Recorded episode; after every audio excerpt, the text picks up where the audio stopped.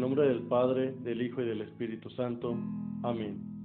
Espíritu Santo Consolador, ven con la fuerza y con el poder, que sin herir ni violentar, ofreces en la conciencia el susurro de lo que es bueno y mejor, para bien de cada persona y de la comunidad humana. Ven sobre todo a lo más íntimo de nuestro ser, donde se experimenta la turbación, el sinsentido, la, la desesperanza, la tristeza, el desánimo, el dolor y las lágrimas secretas. Son tantos los que lloran sin que los mire nadie.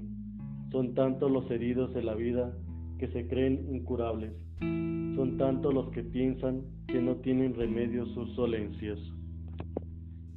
El día de hoy meditaremos el, el Evangelio de Marcos capítulo 9, versículos del 41 al 50. El Evangelio de hoy nos presenta algunos consejos de Jesús sobre la relación de los adultos con los pequeños y excluidos, con algunas imágenes algo crudas y exageradas. Jesús busca alejarnos del pecado y nos ordena cuidarnos especialmente del escándalo, que consiste en hacer pecar a otro.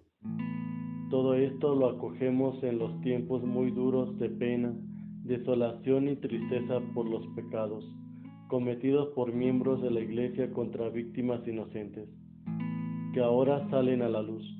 Como Iglesia y como sociedad, estamos llamados a hacer todo lo posible por anclar hechos, restituir en lo posible a las víctimas y establecer los mecanismos adecuados para que estas aberraciones no se repitan. Por eso, a la luz del Evangelio de hoy, pidamos por los más pequeños o débiles para que no sean víctimas de nuestras desavenencias y miserias.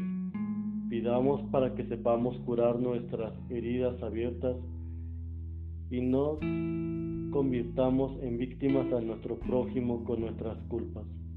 Y preguntémonos en nuestra sociedad y en nuestra comunidad, ¿quiénes son hoy los pequeños y los excluidos? ¿Cómo está siendo la acogida, el ejemplo y la protección que les damos? Soy Alberto Gutiérrez Salvador, seminarista del Seminario de Clanepancla, Nuestra Señora de los Remedios, del segundo año de Filosofía Discipulado. Saluda a nuestros familiares, amigos y bienhechores de nuestro amado seminario. Que Dios te bendiga.